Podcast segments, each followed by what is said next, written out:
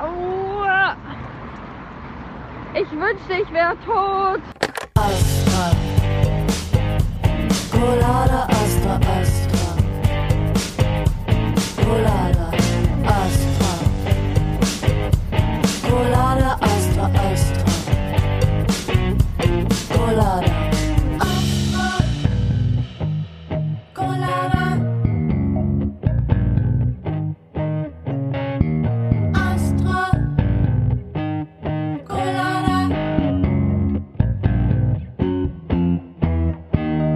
Hallo Hauke.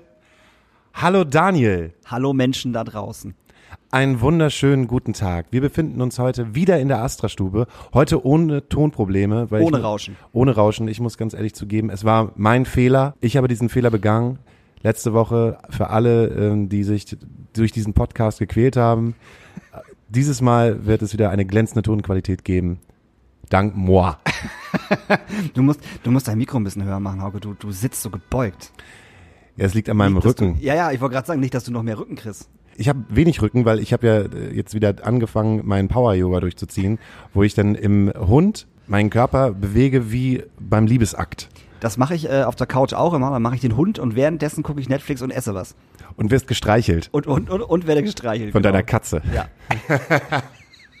Das ist mein Yoga. So, schön, dass ihr hier seid. Ähm, wir haben heute auch noch einen super spannenden Gast, der kommt äh, im zweiten und im dritten Teil zu Wort. Jetzt sind wir gerade hier alleine. Ich habe zwei Sachen, über die ich reden will. Und zwar bin ich ja in der Situation, dass wir herausgefunden haben, was Lab ist, dass meine Lebensabschnittsgefährtin gesagt hat, dass sie Veganerin werden will und ich gestern auch noch gehört habe, dass Apfelsaft und Apfelschorle durch Schweinefett laufen, gefiltert Wer hätte das denn erzählt? eine, eine Podcast-Hörerin, die gesagt hat, äh, mit dem Lab, das fand sie ganz interessant, aber wusstest du schon? Und dann musste ich mir das heute angucken und jeder dritte Apfelsaft und jede dritte Apfelschorle wird gefiltert durch Schweinefett und steht au- auch nicht hinten drauf. Und warum wird das gemacht? Hast du das? Durch Schweinegelatine, das ist äh, naturtrüber Apfelsaft. Es gibt ja klaren Apfelsaft und naturtrüben Apfelsaft und der äh, klare Apfelsaft, der wird dann durch Schweinefett äh, gefiltert. Und der Naturtrübe nicht. der naturtrübe nicht. Dann musst du den Naturtrüben nehmen.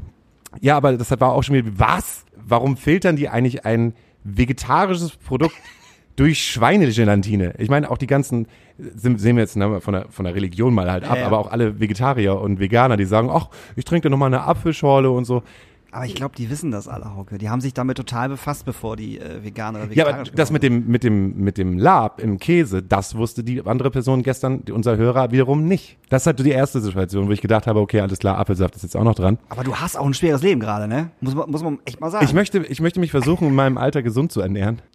Und eine zweite Sache, da kommt so ein bisschen der Rage-Hood gerade hoch, ne? Das habe ich dir ja schon mal im Privaten erzählt. Es gibt ja mehrere rechte Foren auf YouTube, die halt leicht erreichbar sind für jedermann, der jetzt nicht gerade Bock auf Attila Hildmann hat, weil Attila Hildmann ja, sieht man jetzt ja, so wie so ein losgelassener, wie so ein losgelassene Bulldogge durch die Gegend streift und sagt, wir machen sie fertig und kommt alle zu mir und wir, wir, mit einem Sturm reißen wir sie nieder und also so Volksprotest halt auslöst. Und ich Ja, weiß, ja. du liebst halt Attila ich Hildmann. liebe Attila Hildmann. Ich habe ja schon von Tim Kellner erzählt. Äh, Tim Kellner ist ein ehemaliger Polizist, Ah, der ja, rausgeflogen ist, weil er sich öfters mal rechts geäußert hat.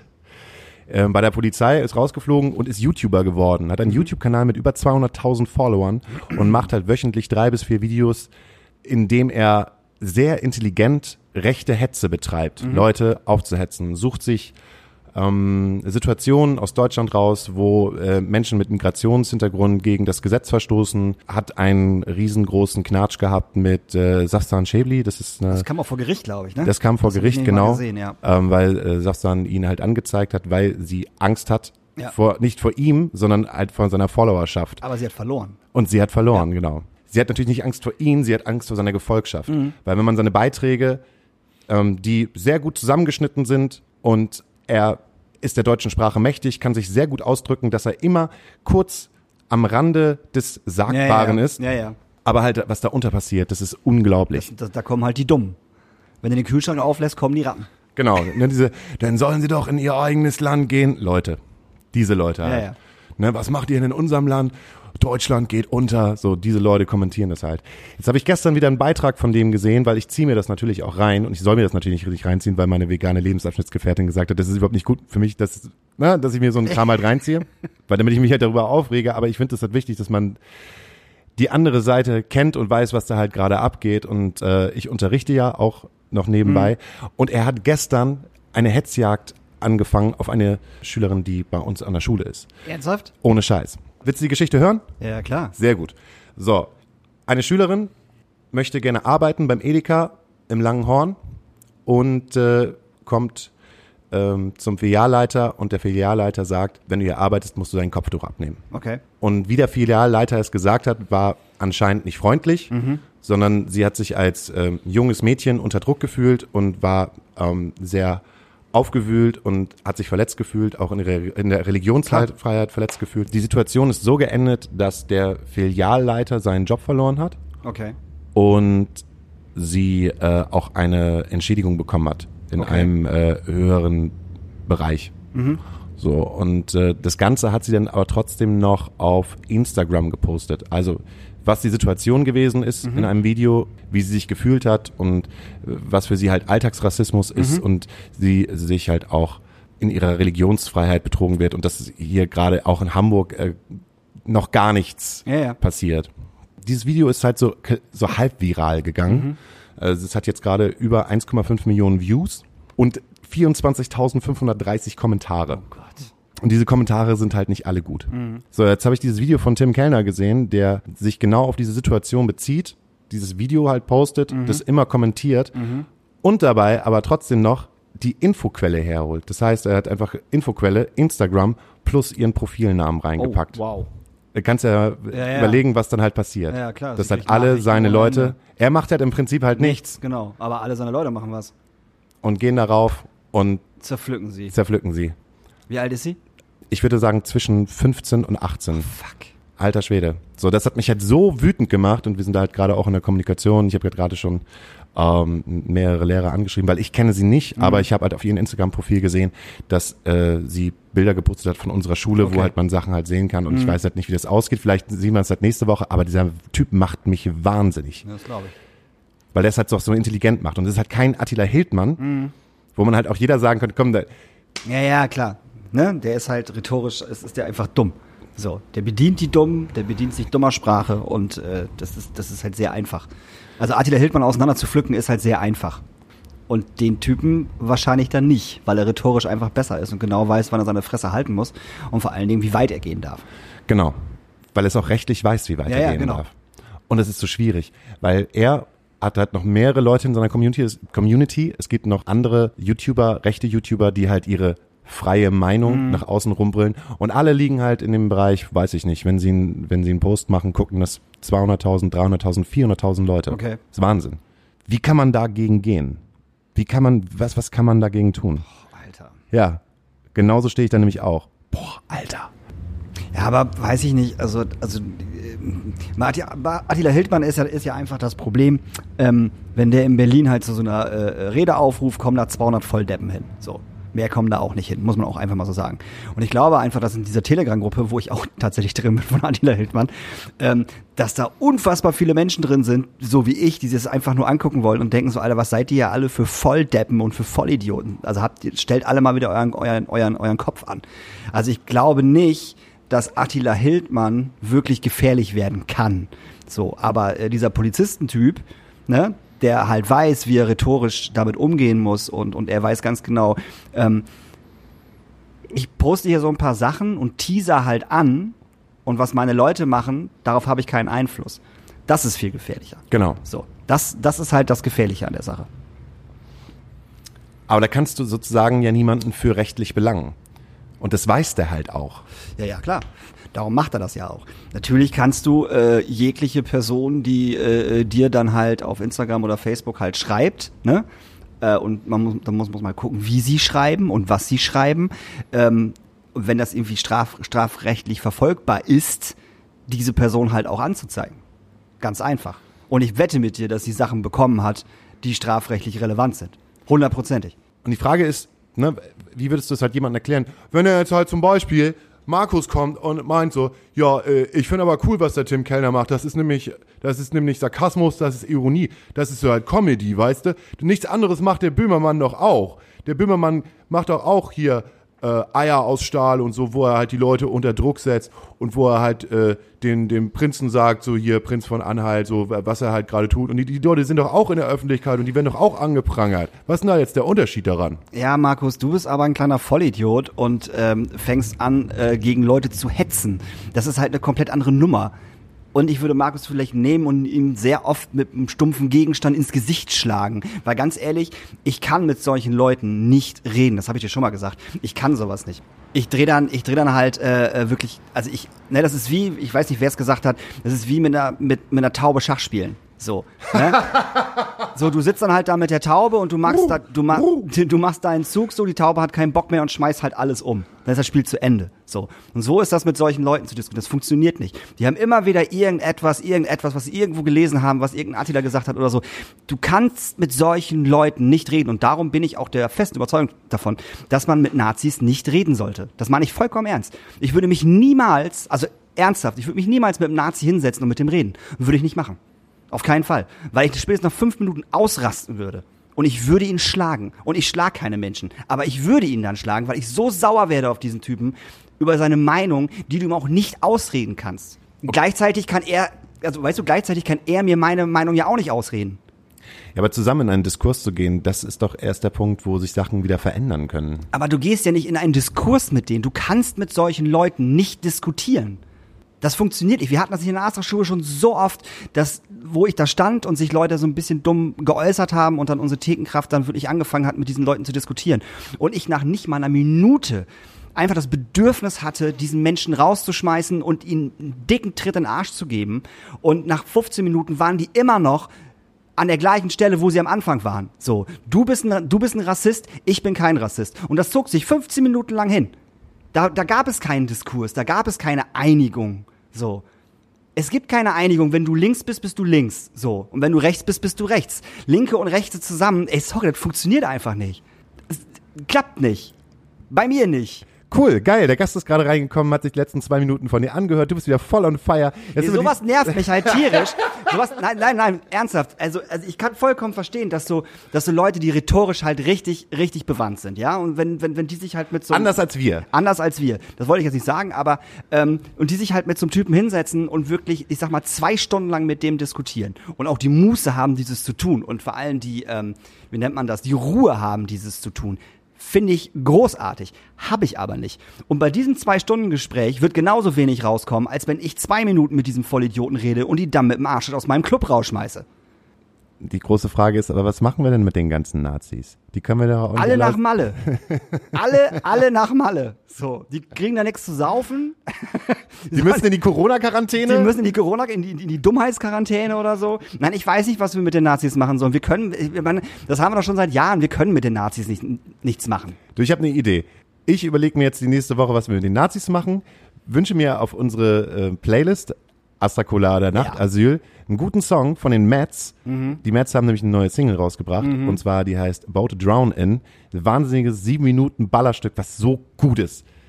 Ich stehe auf die jetzt gerade alles, alles was, alles was kaputt klingt, äh, von von drüben, von drüben kommt, von der Insel kommt und und auf alles Scheiß, was halt gerade Pop ausmacht, finde ich gerade richtig gut. Also Mets Bone to Drown In. Und ich wünsche mir von äh, ZSK, ich weiß nicht, wie der Song heißt, diesen, diesen den, den, den Drosten-Song. Heißt der auch Drosten-Song? Ich weiß nicht, heißt der Drosten-Song? Oh, du guckst mir an, als, als, als hättest du keine Ahnung. Nee, Z ZSK haben einen Song über, äh, über den Drosten gemacht. Also positiv. Positiv. Oh. Ja, und der ist richtig witzig. Und die haben dem Drosten halt auch die Vinyl übergeben. So, und der Drosten lacht zum ersten Mal. Ich zeig dir, ich muss das, das, das, das, das, das Bild gleich zeigen, weil der Drosten ist nämlich Gitarrist. So ist das nämlich. Der hat in der Band gespielt früher. Oh, geil. Ja, Müssen wir raus, rauskriegen, wie, wie die Band vielleicht hieß. Ja, das können wir bestimmt rauskriegen. Auf jeden Fall drehen alle, alle, alle gerade komplett durch. So Attila Hildmann hat es auch sofort in seine Telegram-Gruppe reingetan. So, das war, äh, das war großartig. Das, das, geht, das, geht, äh, das geht sehr viral. So. Alles klar. Wir hören uns gleich nach der Pause und dann äh, sind wir mit einem Gast am Start. Bis Jawohl, gleich. Bis gleich. Unnützes Wissen mit Cindy aus der Astra. Tim Kellner machte zunächst eine Banklehre und versuchte ein American Football Profi zu werden. Kellner ging dann mit 26 Jahren zur Polizei, zunächst im gehobenen Dienst und dann beim SEK. Insgesamt arbeitete Kellner zehn Jahre bei der Polizei. Nach Abbruch der Ausbildung beim SEK arbeitete er als Streifenbeamter bei der Kreispolizei im Kreis Lippe. Während seiner Tätigkeit bei der Kreispolizei entstanden Kontakte zu den Hells Angels. Kellner wurde daraufhin wegen Förderung der Prostitution, gefährlicher Körperverletzung und versuchter schwerer räuberischer Erpressung angeklagt und saß daraufhin sieben Monate in Untersuchungshaft. Letztlich wurde Kellner allerdings nur wegen Körperverletzung zu einer Bewährungsstrafe von neun Monaten verurteilt. Er schied daraufhin aus dem Polizeidienst aus und ist seit 2010 Frührentner. Seit 2015 unterhält Kellner einen eigenen YouTube-Kanal, der im Februar 2019 bereits über mehr als 106.000 Abonnenten und insgesamt über 21 Millionen Videoaufrufe verfügte. Bei Facebook hat Kellner Stand Februar 2019 über 240.000 Anhänger. Kellner kritisiert in seinen YouTube-Videos die Flüchtlingspolitik der Bundesregierung und die Berichterstattung in deutschen Medien, die er als Lügenpresse bezeichnet. Er gewann besonders während der Demonstrationen in Köthen und der Ausschreitungen in Chemnitz an Prominenz. Der Fokus berichtete, dass Kellner zu einer Gruppe prominenter deutscher YouTuber gehört, die Fehlinformationen und Hetze verbreiten. BuzzFeed zufolge wurden zu den Vorfällen in Köthen nur die Videos von Russia Today häufiger angesehen als die von Kellner. Er übertraf zu diesem Thema sogar die Videoklickzahlen der Welt. Kellner sieht sich und seine Anhänger in den sozialen Netzwerken mittlerweile als quasi größte außerparlamentarische Opposition in Deutschland. Er tritt aber auch als Redner bei Demonstrationen gegen den Islam und die deutsche Migrationspolitik auf. Laut Kellner befindet sich Deutschland durch die Einwanderung in einem Kriegszustand. Kellner sieht die Einwanderung seit 2015 als Invasion und die Einwanderer als Invasionsarmee. Wie der Bayerische Rundfunk berichtete, gehört Kellner zu einer Gruppe von YouTube-Verschwörungstheoretikern, die vor einem angeblichen Wahlbetrug bei der bayerischen Landtagswahl 2018 warnten. Willkommen zurück aus der Pause, Daniel. Hallo. Ich habe dir gerade schon gesagt, wir werden wie ein altes Ehepaar. Ich wurde gestern im Schrödingers gefragt, als äh, äh, Mint Mind gespielt hat, äh, wo ist eigentlich Daniel? Wer hat das denn gefragt? Äh, äh, die, die auch die Person, die den Podcast gehört hat. Also eine Hörerin Okay. von uns. Aber Wo hast, wo hast du denn Daniel gelassen? Wir kommen jetzt in diese Situation hinein, Geil. wo es jetzt immer, uns immer nur zu zweit gibt. Voll gut. Wenn der eine da ist, wo hast du denn Daniel mitgebracht? find ich gut. Finde ich auch. Altes Ehepaar halt. Und Nils vom Booking hat gesagt, ähm, als ich alleine gekommen bin äh, und du nicht da warst, dass ich als Spion da bin. Das hat er mir in der WhatsApp-Gruppe auch geschrieben, weil ich ihm gesagt habe, ey, Hauke, Hauke kommt an einem vorbei, so, ne, lass den mal rein. Und dann schreibt Nils dann so zurück, hast du jetzt einen Spion geschickt? Apropos Spion geschickt. Wir haben einen Gast da, Ja. der sofort, als er reingekommen ist, gesagt hat, ich habe eine Idee wegen den Nazis. Allein der Spruch ist super. Wir haben nicht gefragt, wie er heißt, sondern einfach nur so, zeig. bin reingeplatzt Ich, quasi. ich, ich, ich will sehen. Welche Idee hast denn du? Ähm, ja, ich habe so ein bisschen, als ich reinkam gerade, als ich reingestolpert bin, Daniel wutentbrannt philosophieren, was man machen kann mit den Nazis. Und ich habe aber so ein bisschen die verschiedenen Positionen gehabt, die es eigentlich klassischerweise gibt. Also reden oder nicht reden mit den Menschen. Und ich glaube auch, so wie Daniel gesagt hat, man kann mit vielen Menschen, die eben durch rechtsextrem sind, nicht wirklich diskutieren sachlich. Ähm, weil es wird einfach so sein, dass diese Menschen haben sich diesen Schirm aufgebaut, der einfach da ist und es ist dieses, sind quasi die Hildmänner der Generation oder der Nation so gesehen. Da ist es so, dass alles, was nicht ins Weltbild reinpasst, ähm, wird auch rausgestoßen so gesehen. Das ist halt diese, diese selektive Wahrnehmung. Und es gibt eine Organisation, die nennt sich Exit Deutschland.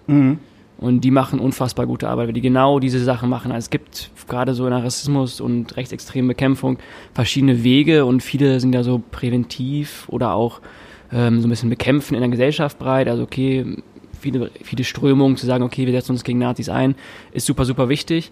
Man sagen möchte, wie möchte ich wirklich Menschen davon überzeugen, dass die aus dieser Wahrnehmung rauskommen, wird es so sein, meiner Meinung nach, dass man ähm, nur die fangen oder die wirklich die umstimmen kann, die schon in gewisser Weise raus wollen. Das macht Exit Deutschland. Die haben seit, glaube ich, 20, 30 Jahren ähm, Programm, die wirklich Ausstiegswillige aus der rechten Szene begleitet und dann die strategisch beratet. Also quasi der Wille ist schon da, aber scheitert ganz, ganz oft an der Umsetzung, weil es einfach nicht so einfach ist, wenn man 20 Jahre oder 10, 15 Jahre da in so einem Kreisen drin ist. Ähm, ein Exit Deutschland ist eine Organisation, die eben circa ja, recht wenig Mitarbeiter, sind vielleicht fünf, sechs Mitarbeitende, die dann äh, diese Menschen beraten, die wirklich dann spezifisch auf diese Volkskader-Treffen, wie sie die ganze ähm, Sachen auch wirklich ähm, dann nennen, beraten, wo man noch hingehen soll, wo man vielleicht schon mal rausgehen kann, wie man sich ähm, bewegt. Letztes Jahr habe ich welche davon kennengelernt, ein ehemaliger rechter Liedermacher, ähm, der ganz lange auch in der Szene tätig war, der eben über dieses Programm ausgestiegen ist. Kevin von den Onkels. Entschuldigung. Also, genau, es ist, es ist auf jeden Fall mega gut. Ich glaube, das ist der Weg, den man machen kann, dass man wirklich die Menschen, die ähm, daran zweifeln, diesem Weltbild halt abfangen kann und mit denen wirklich auch, die haben jetzt, glaube ich, in den letzten 20, 30 Jahren 750 Nazis aus dem Weg begleitet und sie auch wieder resozialisiert, weil es der eine Weg ist quasi, wenn du rauskommst, aber du musst auch wieder in die Gesellschaft reinfinden. Ist auch nicht so einfach und das ist ein guter Weg. Nichtsdestotrotz natürlich wichtig, dass wir alles trotzdem klare Kante zeigen und ähm, in dem Maße, wie man vielleicht diskutieren kann, diskutieren kann. Cool, das ist schon meine. Ich dachte, du kommst jetzt irgendwie mit einem witzigen Spruch und ich kann sofort sagen, nee, meine das habe Damen. ich mir nicht gedacht. Habe ich mir, ich hab nee, mir, nee, ich habe gedacht, da kommt, da kommt, da kommt jetzt was. Ehrlich, Ja. ich, jetzt hast du schon fünf Minuten wirklich gut, gutes Zeug gesprochen. Jetzt kannst du eigentlich auch schon wieder gehen. aber, aber meine Damen und Herren, heute für Sie bei uns zu Gast Pascal Fromme von Pfand gehört daneben. Jo. Schön, dass du auf unsere äh, unseriöse Instagram-Sprachnachricht äh, Sprachnachricht geantwortet hast. Ein, zwei Tage gedauert, aber okay. Nicht? ich habe einfach gedacht so, oh cool. Was, äh, worauf hättest du Bock? Was willst du wissen? Weil habe ich mir gestern nämlich auch schon irgendwie gedacht, eigentlich ist doch schön, wenn man sich halt Leute einladen kann, äh, einladen kann, die etwas mit der Kulturszene zu tun haben, die aber nicht mit Clubs zu tun haben an sich, weil dann reden wir uns eigentlich immer, dann reden wir eigentlich immer im Kreis. Ja, das stimmt. Aber ich will ja auch irgendwie was Neues wissen. Also ich will, ich will mich, ich will mich neu äh, inspirieren lassen. Und äh, deshalb habe ich Pascal ganz, äh, du Pascal, du, wir haben da so einen Podcast, der beschäftigt sich mit der Clubszene. Hast du nicht Bock mal vorbeizukommen mit Pfand gehört daneben? Weil Pfand gehört daneben kenne ich äh, über unsere Band, weil Genau. wir, ähm, als wir unser Album 2018 rausgebracht haben, haben wir mit euch zusammengearbeitet und eine Posteraktion gemacht, wo unsere hässlichen Gesichter auf ein Poster gedruckt, äh, gedruckt worden sind mit dem flotten Spruch. Und ähm, das haben wir dann überall dort verteilt, wo wir äh, auf Tour gewesen sind. Das war eine ganz coole Aktion. Aber im Grunde genommen weiß ich eigentlich nichts. Und vielleicht wisst ihr draußen auch nichts. Was ist Pfand gehört daneben? Wir sind letztendlich 2011 gegründet worden, so gesehen, im Affekt. Ich denke mal, ganz viele Menschen kennen hoffentlich Pfandgeld daneben als Aktion, haben es selbst schon mal praktiziert. Die Flasche daneben gestellt, ähm, wurde auch wirklich im Affekt gegründet von Matze damals, unserem Gründer, dass ähm, jemand, also er ist quasi auf, ja, wie wir alle irgendwie am Wochenende unterwegs gewesen, ähm, hat dann gesehen, dass ein Mensch eine Pfandflasche weggeworfen hat und ein paar Sekunden später war jemand mit dem Arm bis zum Ellbogen versunken im Mülleimer und hat versucht, diese 8 Cent rauszubekommen. Und die Idee war, okay, wir sind in Deutschland irgendwie super weit entwickelt, haben für alles Lösungen, aber für so eine einfache Sache, gerade so eine Gruppe, die unter dem Radar läuft, haben wir nichts. Von daher war Funke daneben geboren, wurde über Nacht ins Leben gestampft, Facebook, und wurde immer, immer größer. Das ist jetzt acht, neun Jahre her. Inzwischen ist es, ähm, gehört zu Fritz Kohler, die Aktion, Initiative, ist aber bewusst im Hintergrund gehalten. Also wir wollen damit, ich, ähm, ich selbst schon seit zweieinhalb Jahren mache das Projekt so gesehen und wir wollen ähm, damit ganz bewusst gucken, dass wir Menschen, die eben normalerweise unter dem Radar laufen, das sind einfach Pfandsammler, Pfandsammlerinnen, über die niemand wirklich was weiß, ins Bewusstsein reden, ist eine kleine Aktion, die Solidarität schaffen soll. Und ähm, letztendlich haben wir noch viele weitere Sachen, die wir machen, um aufzuklären, die Menschen ins Bewusstsein zu leben, Menschen Altersarmut, obdachlose Menschen. Das ist eine bunte Aktion und gerade weil wir eben aus dem Sektor auch kommen, Kunst, Kultur, uns da begeistern, arbeiten wir mit vielen Bands, Musikerinnen zusammen, vielen Getränkeherstellern auch. Es gibt über 65 Getränkehersteller, die unser Logo haben und die wollen eine soziale Bewegung ins Leben rufen oder haben wir hoffentlich schon gemacht, so gesehen, die die Menschen einfach zum Mitdenken anregt. Also eine Kleinigkeit, es ist eigentlich zu einfach, es nicht zu machen, von daher ist das unsere Idee. Aber ich mache schon alles richtig, wenn ich zum Beispiel, ähm, weiß ich nicht, wenn ich in Warnemünde bin zum Beispiel, ich weiß nicht, ob jemand Warnemünde kennt, eher so ein, eher so ein Rentnerörtchen, würde ich mal sagen. Wo Da, ich wo du aber- halt gerne mal Urlaub machst. da, wo ich halt gerne Urlaub mache, weil meine äh, Lebensabschnittsgefährtin, die keine Veganerin ist, äh, da halt gerne hinfährt. Ähm, und ich da so rumlaufe und ich dann irgendwie mein Bier in der Hand habe und ich das einfach irgendwo hinstelle. Also an, an einen Mülleimer. Da bin ich, Ja. mache mach ich das schon alles richtig eigentlich, oder? Perfekt. So, siehst du? Das wollte ich mal, einfach mal wissen. Weil ich kenne es aus der Schanze zum Beispiel. Ich glaube, da habt ihr, wo ich noch im kleinen Donner gearbeitet habe, das ist auch schon vier, fünf Jahre her. Ähm, da waren an den Laternenmasten halt immer so Kisten dran gefloppt. Und da konnte man dann die Sachen ja auch dann, dann, Genau. dann reinstellen. Habt ihr das immer noch? Das sind diese Pfandringe, Pfandkisten, Ja, genau. so gesehen. Die haben wir nie selbst hergestellt. Ah. Ähm, es gibt einen Initiator aus Köln, der quasi das sich designt hat damals. Ähm, und das Ding ist, dass diese Pfandringe von uns super erwünscht sind, finden wir richtig gut auch. Es gibt diese Pfand, ja, so Regale gab es auch mal hier Mhm, in genau. Hamburg lange Zeit, die werden bisschen abgebaut. Das Problem ist da nur, es ist alles städtisch. Also das Ah, ist okay.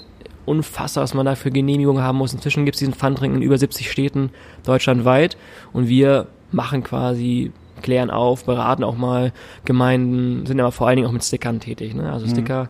Und letztendlich ist es so, als wir angefangen haben, ähm, das Danebenstellen von Pfand ist theoretisch immer noch illegal. Das Pfand sammeln ist illegal, also auch die Menschen, die wirklich Pfand sammeln, Ist Ähm, das so? Pfand Ja, ja. sammeln ist illegal. ist illegal. Es ist theoretisch, wenn sobald die Flasche im Mülleimer ist, ist es Besitz oder Eigentum von Der Stadt. der Stadt. Ach Quatsch. Naja, und von daher kann es unter Umständen sogar da kommen, gibt es jetzt ganz, ganz selten inzwischen, war früher öfters so, dass Menschen, die wirklich Pfand gesammelt haben, dann Ordnungswidrigkeit zahlen sollten, mussten, wie auch immer. Voll gut von dem Geld, was sie eh nicht besitzen. Ja, ja, also es ist, es ist Super es ist gut, super komplex so Ja. gewesen. Und es ist einfach so, dass wir auch sagen, die Idee von Pfandunternehmen ist zu sagen, es gibt Menschen, für die ist diese 8 Cent, 15, 25 Cent Flasche, Buchse, Dose nicht viel wert, aber es gibt andere Menschen, die sind darauf angewiesen, die verdienen sich damit ein bisschen zu ihrem Lebensunterhalt dazu und für die ist es eben wichtig und die sind dafür auch bereit, in den Mülleimer reinzugreifen. Was allerdings super gefährlich ist, ich meine, wir kennen es aus den Städten hier in Hamburg, Spritzen, Scherben, alles lauert da drin. Also es ist unhygienisch und auch natürlich auch menschenunwürdig. Und es ist eine einfache Möglichkeit, um zu zeigen, okay, Solidarität sehr niedrigschwellig, aber es ist der einfachste Weg. Ich komme immer noch nicht drüber hinweg, dass es illegal ist, Pfand zu ne? sammeln. Das heißt, aber die Stadt sortiert ja nicht selber den Pfand für sich aus, oder? Im Nachhinein, wenn Nee, Müll nee, also werden. 180 Millionen Euro landen jedes Jahr im Müll. Wow. Was? Ja, 180 immer noch. in Deutschland immer noch. Krass.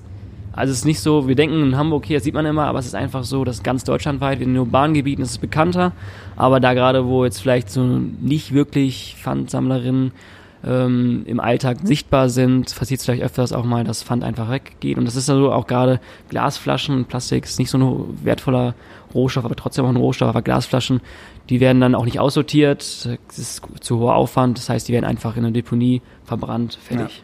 Abgefahren. Auch das ist ein Ding, wo ich denke, 180 Millionen Euro pro Jahr. Ey, wenn man sagt, ey, 180 pro Millionen Euro pro Jahr, hier nochmal Bildung. Woo! Oder nochmal Kultur. Das, äh, also Das ist wahn, wahnsinniger Betrag. Das muss ich gerade erstmal schlucken und erstmal verdauen. Tut mir leid. alles gut. Ist es ein ehrenamtlicher Job?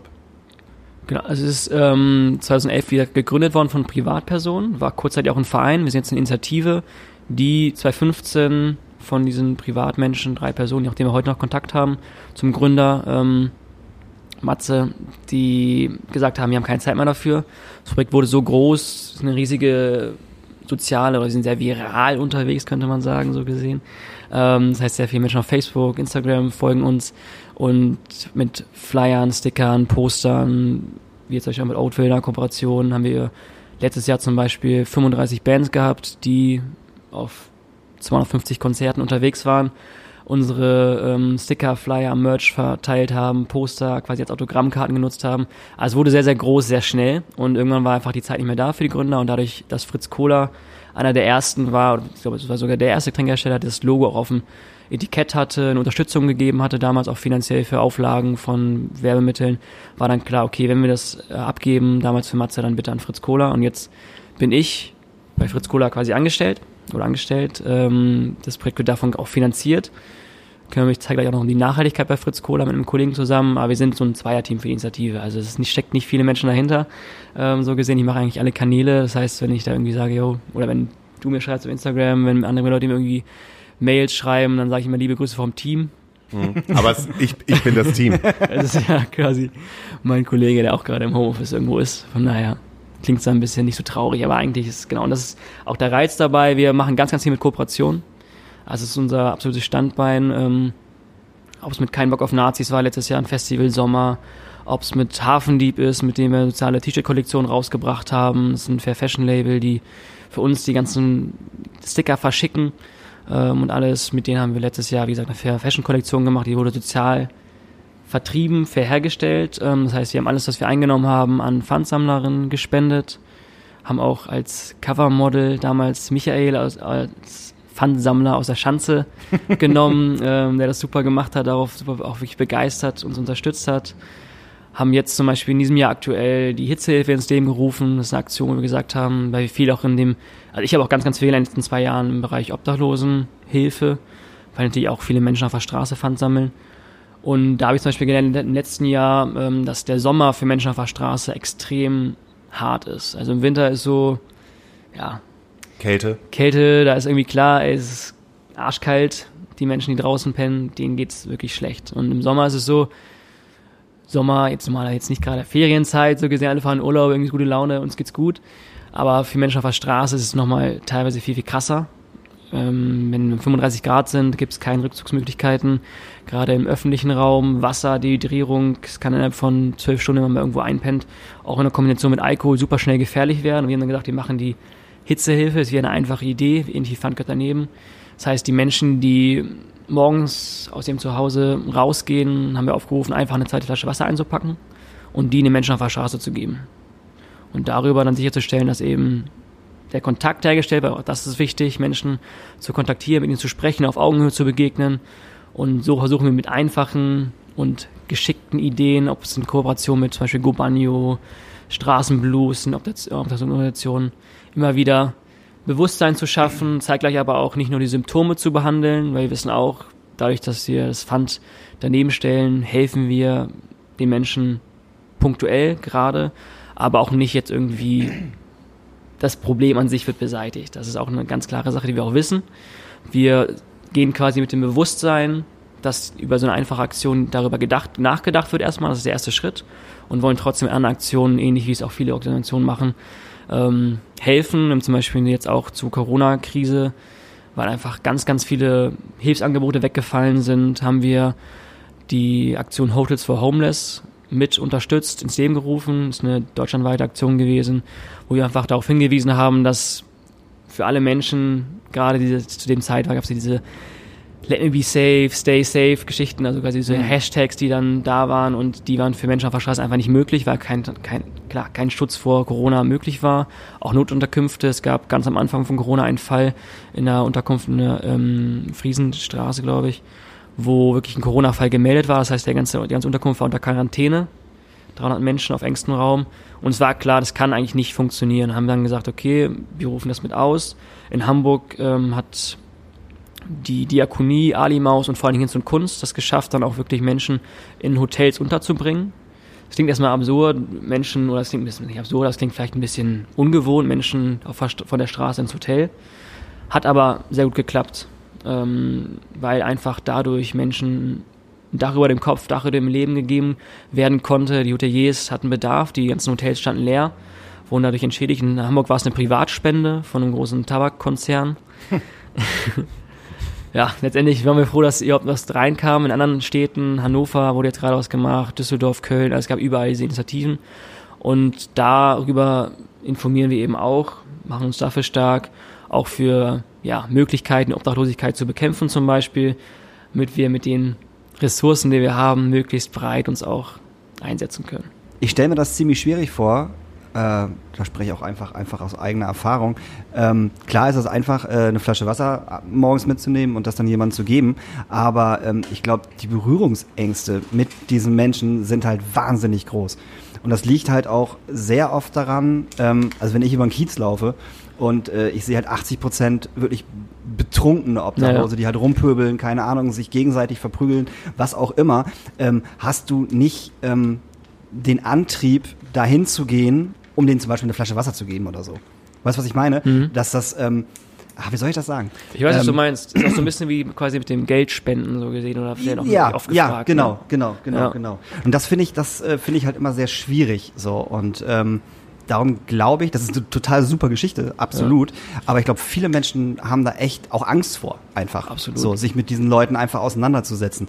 Äh, was auf der einen Seite verständlich ist, finde ich, so, und auf der anderen Seite natürlich auch irgendwie nicht. Aber habt ihr da Ideen, wie man das irgendwie es ist, es ist Ja. viel, weiß ich, und bestimmt schwer, aber ähm, ne? also ich finde das ziemlich schwierig, auf Obdachlose zuzugehen, muss ich ganz ehrlich zugeben.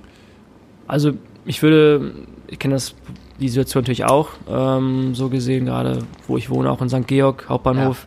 Ähm, gibt viele Menschen, die natürlich auch stark, da ist auch das Drop-In zum Beispiel, Mhm. die Ausgabestelle, Mhm. die auch wirklich dann unter Substanzen, Alkohol, was auch immer stehen. Und letztendlich würde ich so, ich habe das mit Volker, einem äh, Obdachlosen aus der Schanze auch mal besprochen auch und er meinte zu mir, was er eigentlich mega gut fand. Eigentlich ist es so immer, wie du dich selbst wohlfühlst, auch zum Mhm. Beispiel mit dem Thema ähm, Spenden und sowas, weil viele sagen ja auch immer, wenn ich jetzt irgendwie einem Menschen was gebe, ha, was macht der damit? Ja, ja, Kauft genau. er sich davon Alkohol und sowas? Ey, mach das so, wie du dich damit gut fühlst, wie das für dich eigentlich sich richtig anfühlt. Wenn es sich nicht richtig anfühlt, dann mache ich es auch immer so. Also ich werde auch oft angesprochen, gucke ich den Menschen in die Augen und sage, sorry, ich habe nichts. Ja. Und dann ist es bei mir zumindest meistens so, dass die Leute dann sagen, okay, Mhm. ja, gut, schönen Tag noch. Und oftmals vielleicht sowas, wenn man einfach sagt, okay, ich habe nichts, geht's dir gut oder du, das ist eine schwierige Frage, aber Ja, ja, einfach ja. zu sagen so, ey, den signalisieren, ich nehme dich wahr zumindest, ne? Also zu sagen, okay, in Mhm. die Augen zu gucken und sagen, hier, ich habe nichts. Und wenn man was ein gutes Gefühl hat, wenn man sagt, okay, ich möchte denen was schenken oder was geben, dann gibt man denen das und dann würde ich aber auch behaupten, dann sollte man es so machen, dass man dann nicht sagt, okay, mit dem Hintergedanken, hoffentlich kauft sich davon Wasser oder so oder was Ja, ja, ja. Also Ja, wenn ja. ich was gebe, dann ist es Ist halt es das egal, Geben, wofür. Mhm. selbstlos und dann kann es auch, es kann auch sein, zum Beispiel im Augenblick, dass er die Flasche Alkohol braucht. Ich wollte gerade sagen, das Weil ist nämlich auch- das nächste Ding. genau. Also du brauchst ja auch deinen Ja. deinen gewissen Alkoholschub am Tag. Zum Beispiel, genau. Ja. Von Ich finde es auch erschreckend immer wieder, wenn ich merke, wie sehr das ins Stadtbild gehört. Für mich. Wie selbstverständlich das ist. Wie selbstverständlich Mhm. das auf einmal ist, wenn ich halt durch die Stadt fahre. Und ähm, auch vor Corona war es ja auch so, ähm, dass die Weite, in der ich mich halt bewegt habe, viel größer gewesen ist. Und auch, ne, einfach, du gehst halt über den Kiez und du hast eigentlich Elend links und rechts neben dir, aber du gehst halt deinen Weg und äh, auf der anderen Seite machst du ja auch noch Party. Oder wir sitzen gerade in einer Party-Location, wo aber äh, auf jeden Fall, wenn hier ein Konzert stattfindet, mindestens sechs, sieben, acht, neun Pfandsammler äh, immer wieder während des Konzerts halt vorbeigehen und man selber halt sich schon super dran gewöhnt hat. Es hat irgendwie auch Leute, die halt in die Mülltonne greifen, um sich, äh, um zu suchen, ob da Pfand drin ist. Das ist ja im Prinzip schon hat man das Gefühl, dass du sprichst ja auch keinen äh, keinen Postboten halt an gerade irgendwie. Na brauchst du jetzt gerade irgendwas? Das gehört schon, es hat sich schon so eingebürgert. Und ich merke das, es gehört zum Stadtbild, genau. Und ich merke das immer wieder, wenn zum Beispiel meine äh, meine Verwandten auch vom, vom Dorf da sind, wenn meine Nichte da ist, so, das ist halt für sie dieses, wow, krass, wie schlecht geht es den Menschen hier gerade? Und ich so, wieso, ich bin doch gerade auf der Schanze, ist doch ganz normal. so, Eigentlich. Dass du diese, diese krassen Unterschiede halt immer direkt neben dir hast. Du frisst halt gerade deine Pizza beim El Camino hier auf der Schanze und hast aber eigentlich das Elend direkt vor dir halt sitzen. Also es ist gerade nur eine Feststellung, es ist Ja, keine ja. Lösung. Aber Ja. ich finde es halt immer wieder, Absolut. Ich meine, es ist auch die Großstadt Hamburg einfach. Hier ist ja nicht auch ein Anlaufpunkt, gerade Hauptbahnhöfe. Klar. Da ist es einfach so viel. Ich meine, wenn ich irgendwie auf der Straße wäre, ich fühle mich auch am Obdach- obdachlos irgendwie an der, am Hauptbahnhof, weil da ist der einzige Ort, wo man noch am wenigsten oder am wenigsten, also meist Anonymität quasi auch hat, weil da einfach ewiges Leben so gesehen. Es gibt viele Angebote da oder mehrere Angebote, muss man auch sagen. Ähm, das ganze Thema ist super schwer verdaulich. Ich will jetzt auch nicht hier mit, äh, aber es gibt auch ganz, ganz viele super schöne Sachen von Initiativen, die ähm, ganz, ganz viel machen. Und da sollte man, glaube ich, anknüpfen, dass man mit der Solidarität, die gerade da ist, auch jetzt in Corona-Zeiten, dass man da einfach Sachen bewegt. Dass man trotzdem, wir versuchen es auch, wir haben ein Thema Pfandsammlerinnen, ähm, das ist Altersarmut, das sind super, also super schwierige, super heftige Schicksale, die dahinter stecken. Und wir wollen trotzdem das Thema, soweit es geht, positiv und auch anregend und irgendwie ähm, nicht die Menschen in Ohnmacht verfallen lassen, von wegen, wir können nichts bewegen, sondern ganz im Gegenteil zu sagen, ey, helft mit. Wenn es eine Kleinigkeit ist, die daneben stellen, okay, ist geil, macht weiter mit allem, was wir irgendwie sonst noch machen und kommt am besten auf uns zu, wenn ihr Ideen habt. Und das ist, glaube ich, der Weg, einfach zu sagen, ey, nicht in Ohnmacht zu verfallen und sagen, es ist alles, wird nicht besser, sondern wirklich da auch zu bewegen. Für. da sind wir ja schon wieder beim ersten Thema, beim Aussteigerprogramm. ja. Also wir zum Beispiel bei der Astra-Stube, wenn wir aufhaben, haben wir draußen zwei Bänke stehen so und die Ja. Leute holen sich auch vorher beim Kiosk was zu trinken und bla bla. Und wir haben halt jetzt so ein, so ein ich weiß nicht, ob die ein Pärchen sind, ich weiß es nicht, äh, aber auf jeden Fall eine alte Omi und einen alten Opi. Und die sammeln hier halt immer Pfand. So, und die wissen halt auch ganz genau, weil die gefragt haben vor Jahren, ähm, was dürfen wir denn hier mitnehmen? Und wir haben halt gesagt, es wäre total schön, wenn ihr halt Astra und Jefer stehen lassen würdet, weil das ist leider unser Pfand. So, das ist halt auch unser Geld, was wir da irgendwie ne, verhauen. Wir sind ein kleiner Club, wir haben keine Einnahmen, wir sind darauf tatsächlich wirklich angewiesen. Äh, aber alles andere, was hier steht, könnt ihr mitnehmen. So. Und äh, das war wirklich auch völlig cool. So, also da gab es überhaupt keinen Stress und dann kommen die hin, nehmen das Zeug mit. Ab und zu kriegen sie halt mal ein Getränk von uns, wenn sie irgendwas, wir fragen dann halt, halt, halt auch immer. Aber dann gibt's wiederum Leute, wo ich dann denke so, okay, die so dreist sind und den Leuten fast schon das Bier aus der Hand wegnehmen, den Pfand.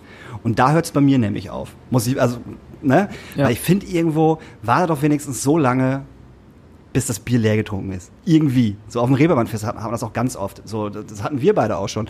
Dass wir da stehen, irgendwie ein Getränk in der Hand haben und neben uns steht aber schon ein Typ mit einer riesen, mit einer riesen blauen Tüte und hat da schon 80.000 Flaschen drin und steht einen wirklich so direkt nebeneinander und wartet einfach nur, bis du fertig bist. Und ich denke mir so, Alter, ich habe gerade einen Stück aus meinem Bier getrunken. Und dann fühle ich mich halt aber auch, ähm, wie sagt Unter das Druck gesetzt? Unter Druck gesetzt. Halt nervt ultra. Es, einfach, ja. danke. Ja. Okay, du hast es gesagt. Ich wollte nicht nerven sagen. ähm, es nervt halt wirklich tierisch, weil Ja. ich denke so, Alter, ich gebe dir das gerne. Ich habe da überhaupt gar kein Problem damit, die mein, die mein Ding zu geben. Komm in 15 Minuten wieder, Alter. Dann stell ich das hier vorne hin äh, oder ich stell's vor mir, dann kannst du alles mitnehmen. Und da finde ich halt auch wieder, es gibt halt so eine so eine zwei Klassengesellschaft ist doof, aber so, so, so zwei Parts von, von, von Flaschensammlern oder Pfandsammlern, wie auch immer. Es gibt die, die ultra cool sind und die super entspannt sind und mit denen du auch reden kannst und sagen kannst, ey, es wäre ganz, ganz, ganz geil, wenn nicht. Und dann gibt's aber die, die äh, fast in den Club reingehen, was wir ja auch schon tatsächlich hatten und äh, einfach das äh, Leergut aus dem Club klauen. Wo ich dann auch denke, so, Alter, was ist denn bei dir gerade falsch gelaufen? Ist wirklich hier reingekommen, hat sich eine Kiste Bier geschnappt, die da leer da vorne stand und ist hier rumgegangen, hat überall alles, alles, alles eingesammelt. Und ich guck nur so, ich denk, hä, haben wir einen neuen Tresenmenschen? Was ist denn hier falsch? Und geht damit halt raus. Und ich hinter ihm her, ich so, Hase, was ist denn das hier? Ja, Pfand. Ich sehe, das ist unser Pfand. Du kannst nicht allen Ernstes in meinen Club reinkommen, eine Kiste, leere Kiste Bier nehmen und meinen Pfand klauen. Was ist denn falsch bei dir? Ja, ich habe kein Geld. Ich so, Alter. So, dann sammelt das, was hier steht. Das ist voll schade, dass, dass du kein Geld hast, aber das geht halt nicht. Das kannst du halt nicht bringen. Und das finde ich dann wiederum uncool. So. Definitiv. Es ist ganz normal so gesehen, ne? Also wenn, wenn ein Nerv, wenn sowas sehen, das ist natürlich eine ganz normale Sache. Es ist natürlich so, dass es bei Pfandsammlerinnen noch ganz, ganz viele gibt, die völlig unter dem Radar laufen, die man gar nicht wahrnimmt auch. Ähm, Das sind mir die Liebsten. Obdachlosigkeit. Ja, also, Also Ja, nicht, nicht, dass die obdachlos ja. sind, aber weißt du, dass, Ja, ja. Ähm, dass ich nicht merke, wenn, wenn meine Flasche weg ist. ja, ja, so, genau. Super. Ja, oder also es ist wirklich ist auch Menschen, wie wir in Kontakt sind. Wir haben festgestellt, es gibt nicht den oder die Pfandsammlerin. Mhm. Das ist ganz, ganz wichtig. Ich meine, die, die auf bei Locations mit ihren fetten äh, oder was ich bei Rock am Ring dann mal in einem Wochenende 20.000 äh, Euro rausholen. Ja. Das ist wirklich einer von, weiß ich nicht wie viel, niemand weiß, wie viel es gibt. Aber Das, das, das, was man, so dann mal bei Facebook sieht. Genau, das Ja, ist dann ja, so, oh, es ist hier auch von wegen, und das ist ja auch die ganze Geschichte mit irgendwelchen mafiösen Strukturen, die dann teilweise vermutet werden und sowas. Wir sagen auch, 95% der Leute, wie wir wahrnehmen, sind nicht irgendwie organisiert. Das sind Menschen, Mhm. Privatpersonen. Auch ganz wichtig, ähm, das Thema Geld.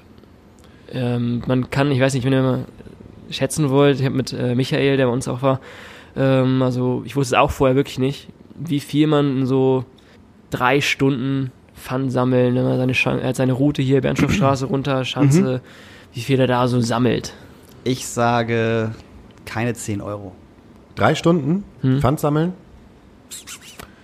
Ähm, in der Stunde sieben. Er hat gesagt, wenn es gut läuft, sind es 1,80. Wow.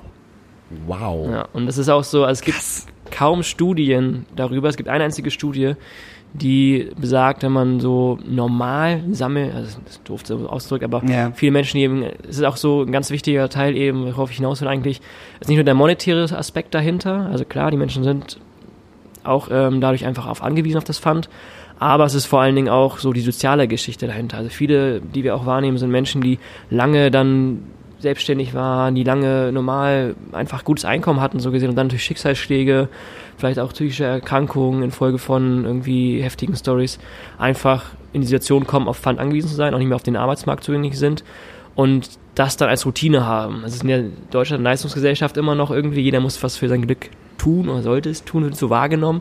Das heißt, die Menschen ähm, gehen dann, wie gesagt, morgens aus dem Haus, gehen ihre Route ab, vier, fünf Stunden und sind dann zum, gehen dann zum Markt, ähm, lösen das Pfand ein und haben quasi eine Routine da drin, kommen auch mit Menschen ins Gespräch Mhm. nochmal und so. Es gibt auch auf der Reeperbahn ganz viel.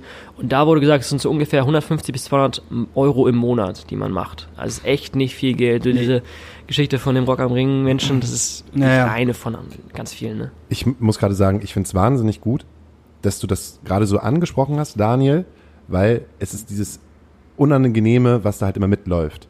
So, eigentlich möchte ich gerne einer Ja. Person etwas Gutes tun, ähm, aber gerade nervt es mich halt. Darf es mich in dem Moment, also ich Ja, ja, frage mich genau. aber, darf, Darf es mich, mich darf, nerven? darf es mich mehr nerven? Darf ich auch diesen Gedanken haben, komm, du machst ja sowieso jetzt, wenn du jetzt hier Pfand sammeln gehst, dann äh, hast du deine 10 Euro in der Stunde, dass man, äh, dass du halt gerade das in dem Sinn beantwortet hast, halt einfach auch mit, mit, mit Zahlen, mit Fakten. So, äh, erstens, ne, 95, der- 95 Prozent der Leute sind nicht organisiert und zweitens, äh, das, was man verdient, ist ein Scheißdreck. Genau, und trotzdem ist es so, wenn die Leute nerven, dann nerven die. Also so, ne, also es ist einfach, ähm, ich würde jetzt nicht sagen, also man natürlich Rücksicht nehmen, auf jeden Fall, wenn jemand, aber wenn jetzt jemand penetrant, bei mir auch, wenn ich jetzt einmal sechsmal nachmache, fragt jemand, kann ich deine Flasche haben, sage ich sorry, ich trinke sie noch, fertig, ne?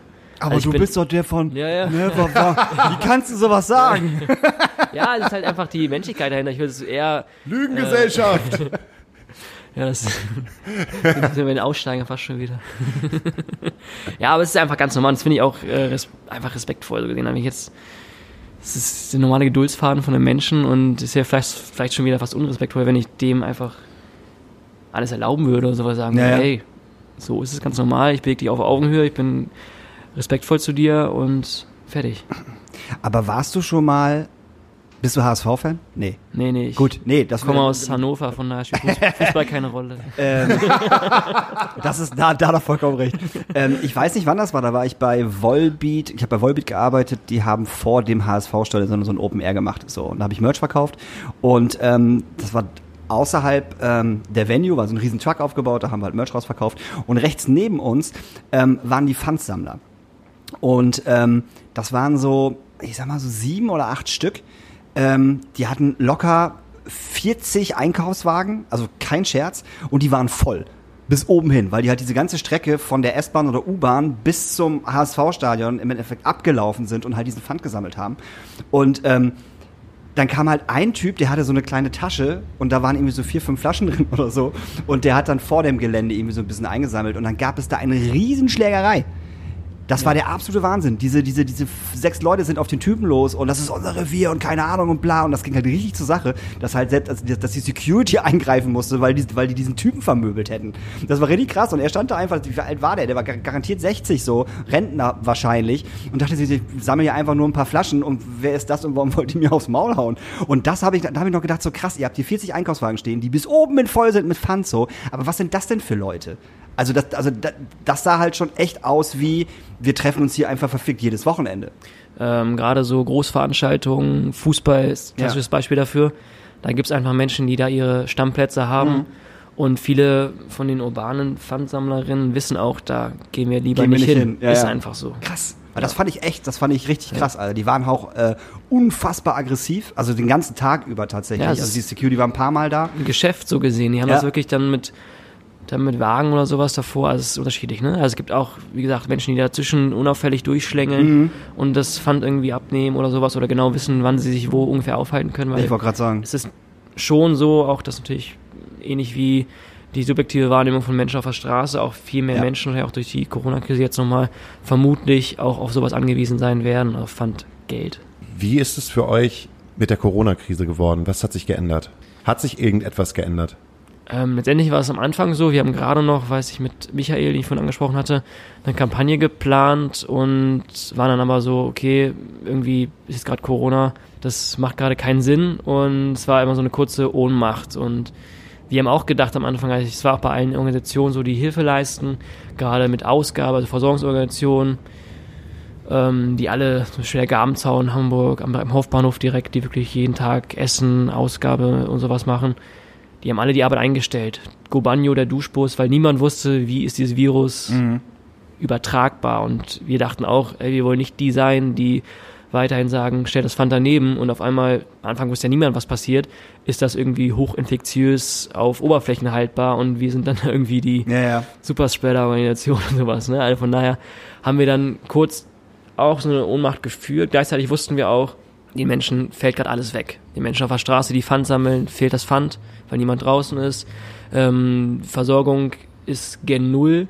Und da war es dann eben so, dass wir diese Initiative reingerufen haben und gesagt haben, wir wollen diese Hotels for Homeless Aktion ins Leben rufen, weil wir wussten, der muss wirklich möglichst schnell einfach geholfen werden. Und es wurde dann sukzessive zum Glück so, dass nach und nach wieder die Initiativen, weil die alle, das muss man auch mal sagen, dieser Stelle ist echt krass gewesen, was die Initiativen alles geleistet haben. Es sind auch sehr, sehr viele ehrenamtliche Initiativen, die teilweise jeden Tag auf der Straße sind, waren, zum Beispiel Recycle Hero auch mit Straßenblues zusammen. Recycle Hero, die haben so ähm, Lastenfahrräder und haben damit quasi ähm, ja, Essen verteilt, Suppen auf der Straße und es wurde sich langsam angetastet. Einfach klar war, die ganzen Menschen saßen zu Hause, hatten kein gutes Gefühl und wollten irgendwie helfen. Das war so die Situation. Und inzwischen ist natürlich so, dass es alles wieder hochfährt. Trotzdem haben wir gehofft, dass man so ein bisschen vielleicht auf andere langfristige Lösungen auch pochen kann. Ähm, aber von Seiten der Stadt war das ein bisschen mau, würde ich mal behaupten. Wie kann man euch unterstützen? Also auf ganz, ganz vielen Wegen so gesehen. Wir haben letztendlich klar, daneben stellen das Einfachste. Ähm, wenn ihr unsere Sticker kleben wollt, wir rufen nicht dazu auf, das ist ganz wichtig. Das ist verboten. Also, Also wenn ihr sie auf eure äh, Tagebücher, Laptops, wo auch Genau. immer kleben wollt, also am besten klebt ihr die auf jeden Fall nicht auf die Mülleimer, weil die gehören nämlich der Stadt und auch Ampeln sind auch total doof. dass Ja, man die auf- drauf klebt. Ampeln Es auf gar keinen geht Fall. auf jeden Fall Nee, gar nicht, weil es nee, auch noch zur nee. Stadt gehört. Das, da sollte man Ja. auf jeden Fall nicht machen. Nee, finde ich auch. wir haben Nee. ähm, Oder auf Klos von Clubs geht's halt. Nee, das geht gar nicht. also da weiß ich ganz genau, äh, dass alle Clubs in Hamburg das richtig scheiße finden, wenn auf ihren äh, Klos irgendwelche Aufkleber sind. Also das geht gar nicht. ist auch untypisch eher, ne? Mega untypisch, macht doch keiner. Genau, das vor allen Dingen so gesehen, wenn ihr selbst Ideen habt, ey, dann schreibt uns, mir. Ähm, wir haben da immer einen Weg, irgendwas auf die Beine zu stellen. Ob ihr Veranstaltungen habt, wo wir Themen machen haben. Wir haben so Pfandtürme zum Beispiel, wo wir Pfand sammeln. Ähm, es gibt ähm, am 22. und 23. August unten ähm, neben dem Strand Pauli, da bei diesen Wohnwagen, ähm, wird ein Gelände aufgebaut von der KWB-Stiftung. Es nennt sich Ein Tag ohne Sorgen. Da sind bedürftige Menschen, kommen dahin und kriegen Versorgung, soziale Beratung, ähm, Tierärzte vor Ort, Hygienemaßnahmen, Duschen, alles Mögliche. Und dieses Jahr haben wir das Thema Flaschenpfand uns äh, auserkoren und haben gesagt, wir wollen den Pfandsammlerinnen auch den Tag ohne Sorgen einfach sozusagen geben und quasi für sie Pfand sammeln. Das heißt, alles, was irgendwie zu Hause noch an gehortetem Pfand rumliegt, sammeln wir da am Platz und werden es am Ende an die Menschen, die vor Ort sind, verteilen, die in Form von Geld. Das ist unsere Aktion. Das finde ich eine super Idee und ähm, da sage ich doch, wann war das? Am? 22. 23. August. Das ist voll gut, weil bis dahin haben wir auf jeden Fall von der Astra-Stube durch das Schrödingers auf jeden Fall genug Pfand. Und dann bringen wir das einfach dahin. Das ist eine voll gute Idee. Das ist eine gute Idee, oder? Voll. Also ihr nehmt, ihr nehmt auch Kisten und so, ne? Alles. Ja, Also super. alles, dann bringen wir euch geht. einfach alle Kisten, die wir haben. A, kriegen wir unser Lager leer. nein, Quatsch. Äh, nein, aber ist ja so, Ja. ne? Und äh, dann scheißen wir einfach mal einmal auf den, auf den, äh, äh, auf den Götze-Pfand und äh, tun was Gutes, was Mega. ich sehr schön finde. Vielen Dank. Das ist cool. Also 22., 23. unten Landungsbrücken, dort, wo die Rentner immer ihre, ihre fahrenden Immobilien parken, Ja, genau da. zum Fischmarkt zu gehen. Vielleicht bauen wir auch irgendeine schöne Skulptur daraus. Also, Ja, siehst du. Mal überlegen. Das ist voll geil. Ja. Das ist, das Ding ist, äh, also ich würde jetzt noch keine neue Pause mehr veranschlagen, weil wir haben jetzt die Stunde schon durch. Ja, ja. Das, ja und, und bin trotzdem total begeistert von dir, dass wir gar nicht in deinem Privatleben rumbohren mussten, sondern dass du halt uns Hätten wir auch gerne.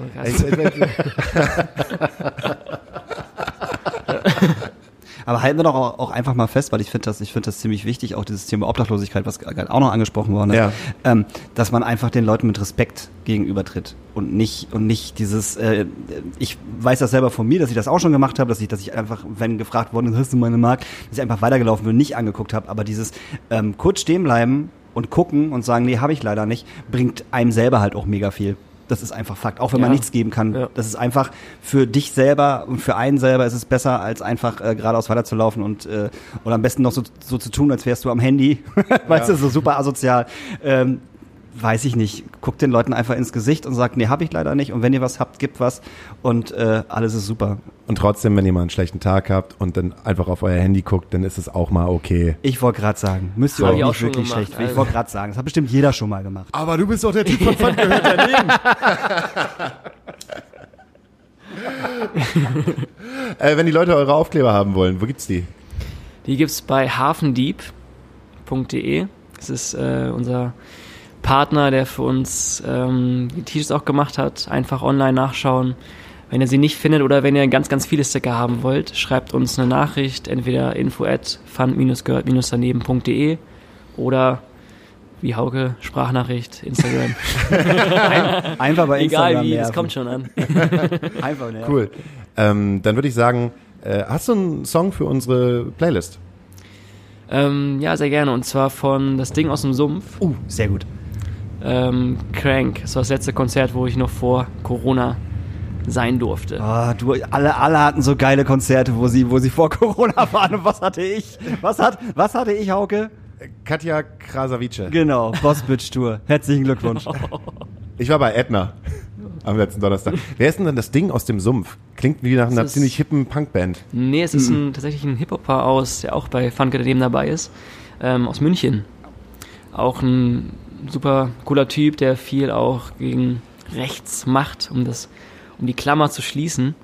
Ähm, und hat noch eine witzige Geschichte. Der hat erzählt, der wollte immer schon Musik machen und hatte nicht so viel Geld, um sich irgendwie jetzt eine äh, Ausbildung zu leisten, hat dann Operngesang studiert, weil er gemerkt hat, weil er rappen wollte, hat früher ähm, Gesang gemacht, hat gemerkt, für den Rappen fehlt ihm so ein bisschen die Atem, Mhm, die Luft. Luft zu Ja, ja. gesehen und hat dann Operngesang studiert, angefangen, um so ein bisschen das zu üben. Und jetzt hat es natürlich nichts damit zu tun, aber macht jetzt Rap, auch viel Freestyle und so und das ist, kann man nur empfehlen. Muss ich mal an, das ist echt gut.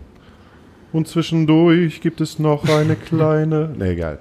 Was wünschst du dir? Ähm, ich wünsche mir zwei Songs. Und einmal von äh, Chesney Hawks, I Am the One and Only. Mega. Ich habe es heute noch gehört und feiere es ab. Und von äh, Nick Cayman, äh, I Promise Myself. Habe ich heute auch gehört. I promised myself. Mega. Mega. ja, 80er machen mich gerade auch relativ glücklich. Mich auch. Komisch, oder? Das liegt an unserem Alter wahrscheinlich. Nee. Aber dann kann man- einfach daran, das, liegt, das liegt einfach daran, weil es kommt, es ist gerade keine geile Musik am Start. Das ist Fakt. Es ist, ist, ist gerade nichts Cooles Neues. Ja, deshalb wünsche ich mir auch gerade äh, die neue Leoniden-Single, die halt auch nur so halbgar ist. Ja, Leoniden muss man auch nicht immer. Also ich finde, die Leoniden muss man nicht immer supporten. Weißt du, die sind, die machen einen scheiß Hit nach dem anderen. Im neuen Video können sie auch noch tanzen. Hast du, hast du das Video gesehen? Ja, Da tanzen sie jetzt auch. Das können sie auch noch tanzen. Die können nicht nur Hits schreiben, die können auch noch tanzen. die können einfach alles. Ah, müssen wir unbe- unbedingt verlinken, die Leoniden. Dann freuen die sich. Liebe Grüße an die Leoniden. Viele Grüße. Ich mochte ja Zinnschauer lieber. Jakob, das hat er nicht so gemeint. Doch, Jakob. Das waren noch Zeiten, wo du hier in der Astra-Stube alleine mit deiner Gitarre gestanden hast und vor den Leuten halt gespielt Das war hast. auch schön. das war mega schön. Ja, das war wirklich schön. Er hat auch immer schönes Licht gehabt und so. Ach, herrlich. Jetzt hängt er die ganze Zeit immer mit seinen Trommeln da im Publikum drin und geht halt mega ab und guckt mich an und guckt mich an und wir schreiben coole Songs. Hipster Aber trotzdem, wir packen sie drauf, weil sonst wären wir nicht wir. Äh, wenn ihr übrigens den Podcast, äh, die Podcast-Playlist sucht, dann gebt ihr bitte ein Astra Colada Nachtasyl-Playlist, weil viele haben schon danach gefragt, Das äh, stimmt. äh, warum sie die nicht finden. Nachtasyl eingeben. So, dann bedanken wir uns ganz ehrlich bei Pascal. Habe hab ich, hab ich deinen Namen überhaupt erwähnt? Einmal schon, ne? Doch am Anfang hast du Habe ich, hab ich gemacht, ne? Ja. Pascal Fromme. ja. Perfekt. Danke, danke, dass ich hier sein durfte. Ich komme auch gerne wieder. Wenn ihr über das Privatleben sprechen wollt oder was. Ihr werdet sehen, was passiert. Ihr werdet sehen. Alles Liebe. Tschüss. Hallo, hier Miguel von der Band Beta Mensch aus Nürnberg auf nette Einladung von Hauke und Daniel vom Podcast Astra Colada. Ja, erstmal vielen, vielen lieben Dank für diese überraschende, aber doch sehr erfreuliche, nette Einladung, ähm, um einen Beitrag zu eurem Podcast äh, ja, zu leisten. Und ähm, ja, ich kann auch nur stellvertretend für unsere Band sagen, wir können es kaum erwarten, wieder zu euch in den Norden zu kommen. Wir sind jedes Mal überrascht, wie herzlich wir da empfangen wurden.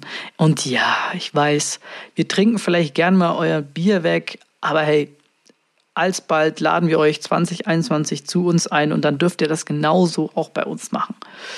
Ja, ähm, diese nächsten Monate, die da noch anstehen, ähm, ich glaube, die sind für alle schwierig.